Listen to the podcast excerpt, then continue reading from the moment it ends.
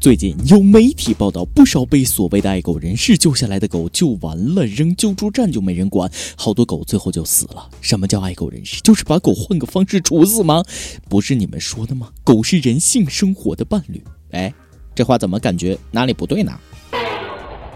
各位网友，大家好，欢迎收听咱们今天的网易轻松一刻。我是自从得了急性短暂性精神障碍，那就精神焕发的大波儿。自从得了精神病，我谁都不怕，我谁都敢惹啊，那就是不敢惹所谓这些爱狗人士啊，感觉比狗都可怕。前两天，河南许昌一个女子到人家鱼塘偷偷钓鱼，跟村民发生了争吵，女子指挥自己带的藏獒，一下子咬伤了四个人。到人家鱼塘偷偷钓鱼，你问过鱼塘主张翰的意见吗？问过鱼的意见吗？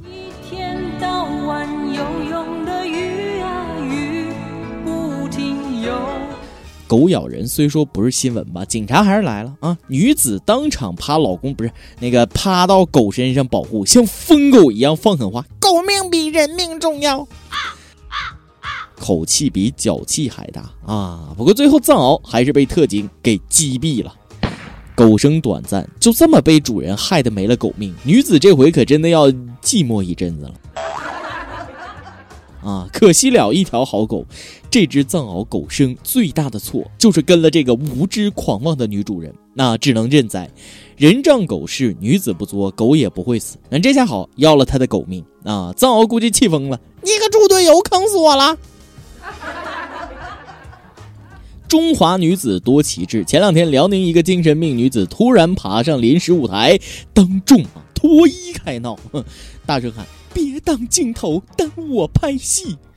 哎妈呀，拍啥戏啊？这是还得脱衣服，A V 呀！嗯，也没得。警察来了，一看啊，拍的还是裸戏，人没法上手啊，非常机智的喊了一声“咔”，演的很好，收工。嗯，啊，这话还挺好使，女子当场就把衣服穿上了。民警挺入戏，还劝旁边的围观群众啊，杀青了，杀青了，大家都散了吧。人生如戏，全靠演技啊！其实这时候最怕的就是围观群众太配合，倒不是怕有人问哪儿领盒饭啊，就怕你刚喊完咔，那边大哥来一句 action。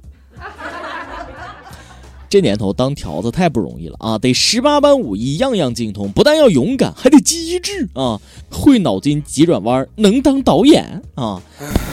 呃，问下这位浑身都是戏、浑身没衣服的女子，穿好衣服后。啊，说点啥没啊？有没有问啊？导演，晚上哪个房间见规则我？现在这精神不正常的人咋那么多呢？前两天江苏一个男子突然翻进一家医院的收银台，抢走了上万现金。据说是男子当天到医院看病，突然觉得自己可以隐身，然后就动手抢劫。收银员那家伙都是看傻眼了啊！这什么情况？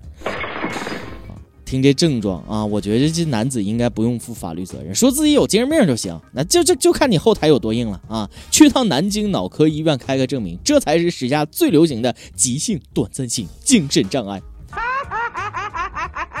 我是葫芦娃里的六娃，会隐身。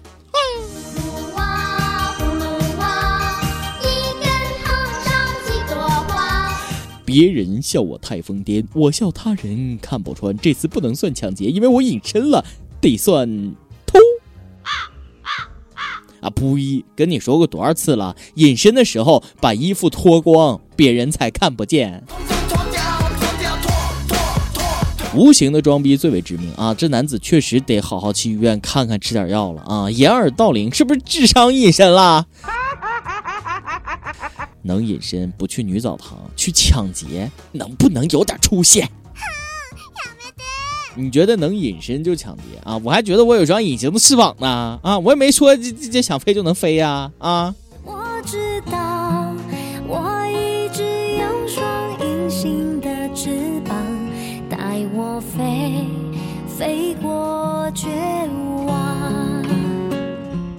我就不明白了，这人到医院怎么就突然觉得自己能隐身了呢？估计是和大夫大夫说话啊，大夫耍大牌没理他，产生了错觉。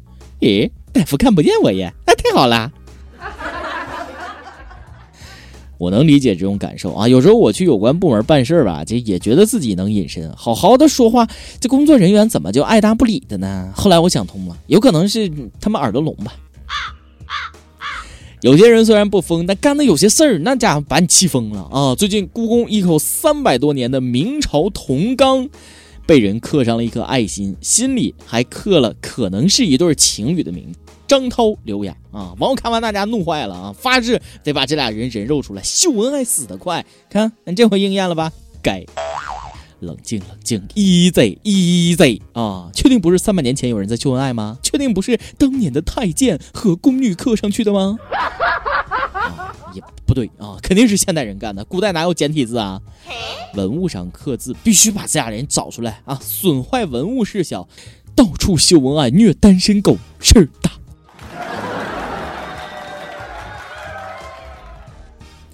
想当年，齐天大圣孙悟空、孙猴子就因为在五指山刻了“到此一游”，被判了五百年啊！你这人怎么就能不长记性呢？啊！秀恩爱分得快，不知道这俩人现在还是不是情侣啊？在故宫刻字儿，你俩也不怕被故宫里边的几百个冤魂的阴气给诅咒了？在文物上刻算怎么回事儿啊？买块墓碑，爱咋刻咋刻，直接把名字刻在彼此脸上，弄个刺青啊，那才算真爱，更刻骨铭心。人过留名，雁过留声，这俩人本想把名字刻在大纲上，名垂千古，没想到遗臭万年，留下永垂不朽的骂名，臭名远扬啊！这回长记性了吧？感觉精神不正常的人脑洞都有点大啊！不过脑洞再大，你大得过印度人吗？印度总是发生各种强奸案，有当地政客就觉得这错不在印度，说中国的炒面呃会导致啊激素失衡，唤醒体内的性冲动啊！炒面就这么赤果果的躺枪了啊！真是没想到炒面还有壮阳催情的功效，完爆六块钱的麻辣烫吗？比伟哥都好用。以后还用什么印度神油啊？赶紧吃盘神油拌面压压惊。我突然间能理解为什么这句常说的话会被人想歪了。饿不饿？我下面给你吃啊！吃你妹，流氓！阿三哥就是阿三哥，开挂的民族就是牛啊，总能给人带来欢乐。屁股长歪了，你怪马桶啊？中国炒面就这么被印度政客赤果果的强奸了。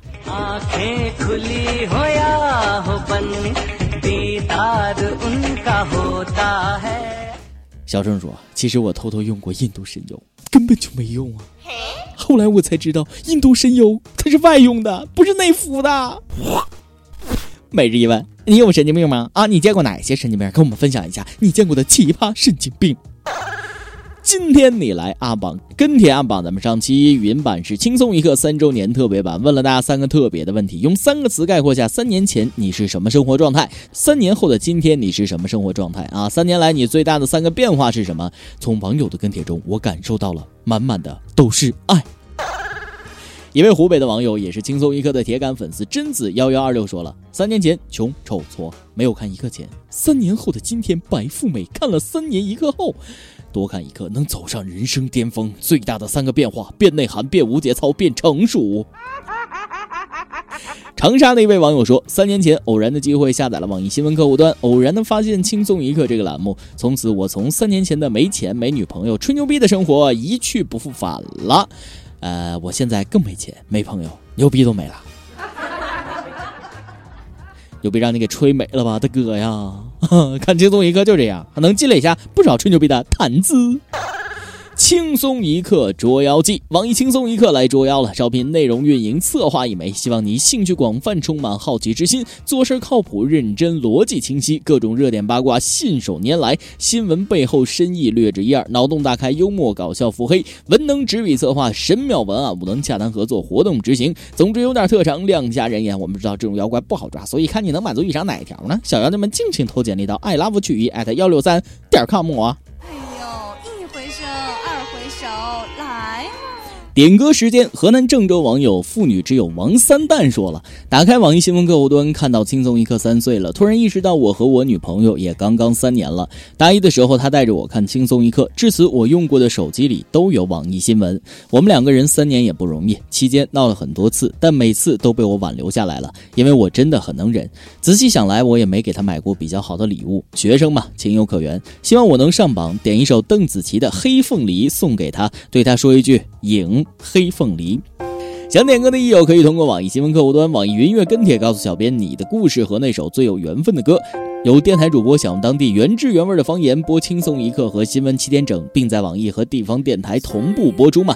请联系每日轻松一刻工作室，将您的简介和录音小样发送至 i love 曲艺 at 幺六三点 com。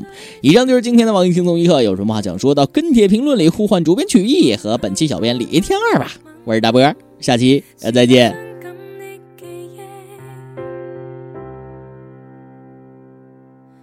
再次泛起心里无数的思念，以往片刻欢笑仍挂在脸上，愿你此刻可会知，是我衷心的说声。